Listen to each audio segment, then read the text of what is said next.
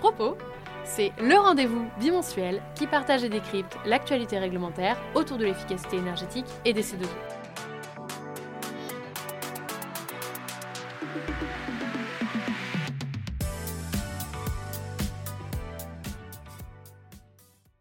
Bonjour à tous et toutes et bienvenue dans ce sixième épisode de Propos.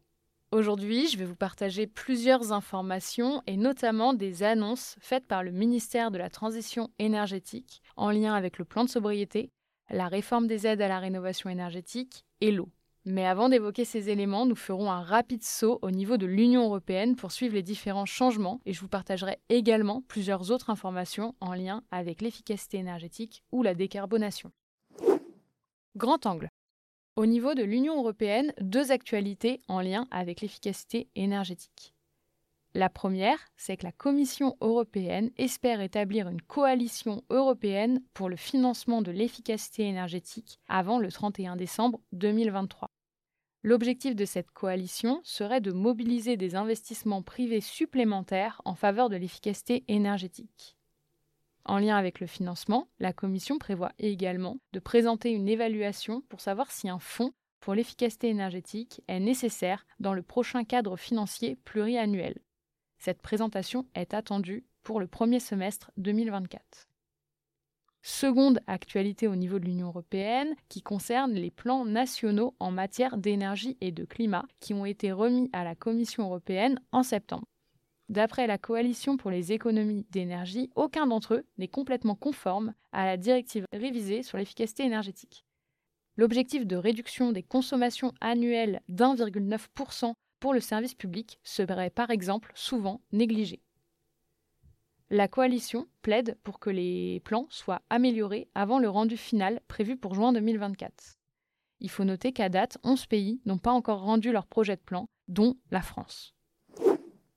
Autre actualité, cinq associations de collectivités, Amorce, France Urbaine, Intercommunalité de France, Ville de France, ANPP Territoire de Projet, ont présenté leur PPE des territoires le 12 octobre. Cette PPE, Programmation pluriannuelle de l'énergie des territoires, regroupe plusieurs informations et propositions en lien avec l'efficacité énergétique et la décarbonation.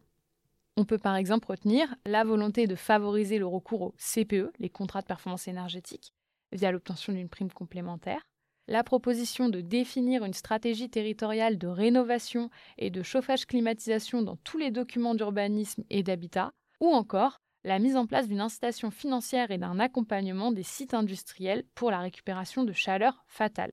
Évidemment, c'est pas exhaustif, n'hésitez pas à regarder leurs propositions qui contiennent plusieurs euh, mesures en faveur de l'efficacité énergétique et la décarbonation. Dernière actualité grand angle, en France, la loi du 23 octobre 2023 relative à l'industrie verte a été publiée au journal officiel. Elle vise notamment à faciliter et accélérer les implantations industrielles de filières stratégiques. L'article 2 prévoit notamment que l'État élabore une stratégie nationale pour une industrie verte pour la période 2023-2030.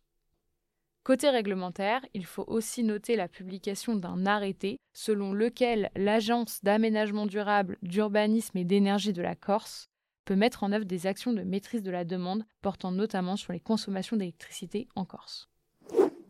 Focus sobriété énergétique. Vous vous souvenez sûrement qu'il y a un an, le gouvernement lançait le premier plan de sobriété énergétique. Il y a quelques jours, le gouvernement a fait un bilan de ce plan de sobriété énergétique. En effet, les actions de sobriété mises en place ont permis de réduire de 12% nos consommations d'électricité et de gaz sur l'ensemble de l'année, corrigées des facteurs climatiques. Le bilan a par exemple permis de montrer la mobilisation de la filière sport, qui a mis en œuvre 80% des mesures identifiées dans le plan de sobriété énergétique sectoriel. Parmi les résultats, on peut noter que les filières football et rugby professionnels ont réussi à réduire de près de 50% l'éclairage des avant et après matchs et de 30% l'éclairage nocturne. Le 18 octobre, plus de 80 organismes ont aussi décidé de renouveler leur engagement en faveur de la sobriété énergétique en signant des chartes d'engagement volontaires pour la sobriété des bâtiments tertiaires. La liste est disponible sur le site du ministère de la Transition énergétique. À l'occasion des un an du plan, le gouvernement a par ailleurs fait deux annonces.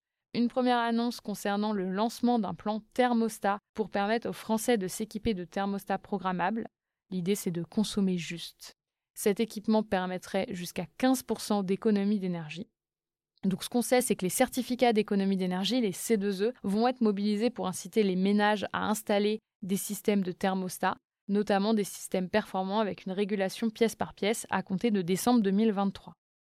Le gouvernement a aussi annoncé un futur arrêté sur l'extinction des éclairages des bâtiments tertiaires, à la fois les vitrines et les bureaux, ainsi qu'un renforcement des sanctions pour améliorer la prise en compte de ces règles relatives à l'éclairage. Enfin, l'événement a aussi été l'occasion de rappeler les bons gestes à l'approche de l'hiver. L'idée, c'est de rappeler qu'il faut adapter la température du chauffage des bâtiments en fonction de l'occupation et de la température extérieure.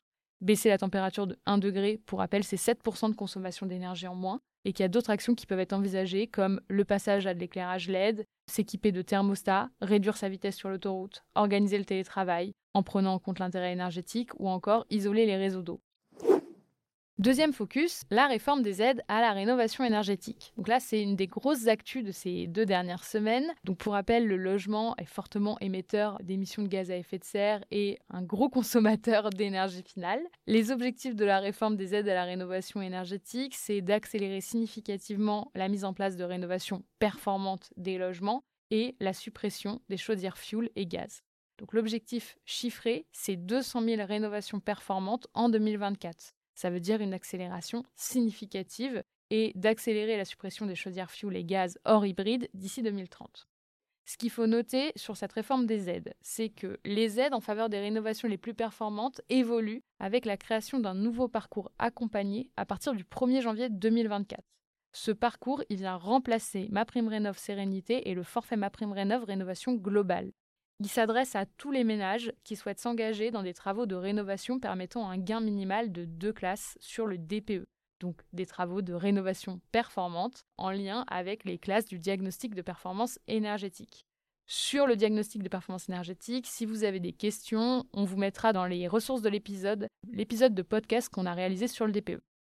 Il faut aussi noter dans ce parcours accompagné que la prime elle est renforcée pour la sortie des passoires thermiques, que le reste à charge est réduit significativement pour les ménages aux revenus les plus modestes, qu'il y a un accompagnement par un tiers de confiance indépendant et que l'ANA, l'Agence nationale d'amélioration de l'habitat, viendra gérer la partie aide complètement en gérant la valorisation des certificats d'économie d'énergie pour le compte des ménages qui seront éligibles à ma prime rénov.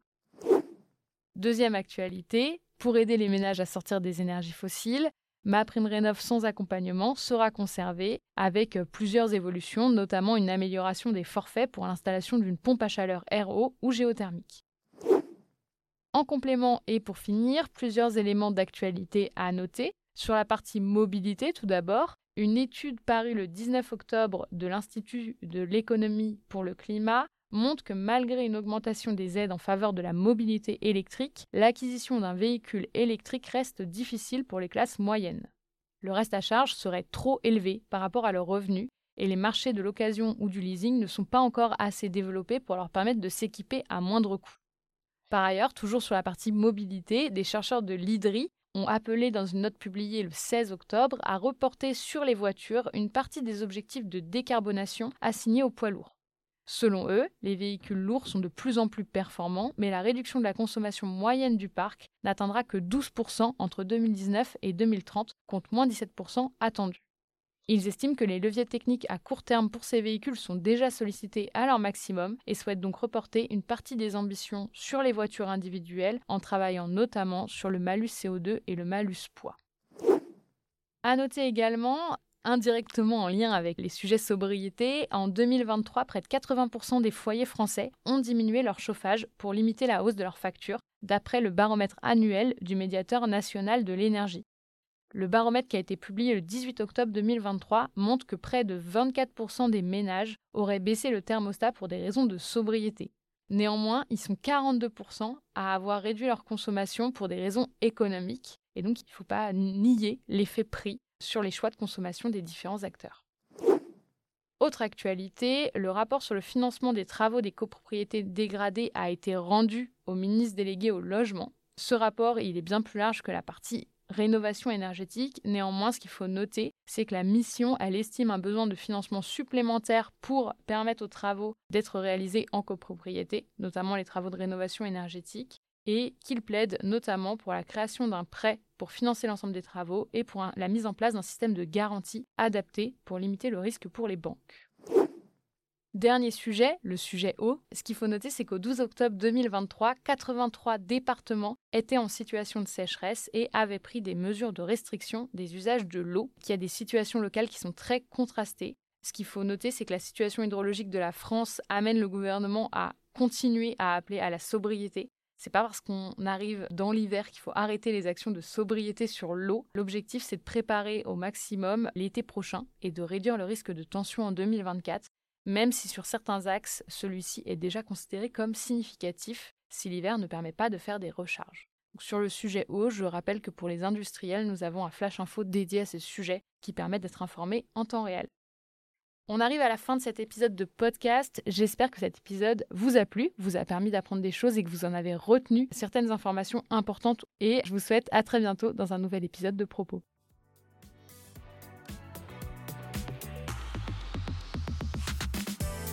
Pour ne manquer aucun épisode, abonnez-vous. Et pour retrouver toutes les informations en temps réel, rendez-vous sur LinkedIn ou sur notre site internet www.certinergie.com.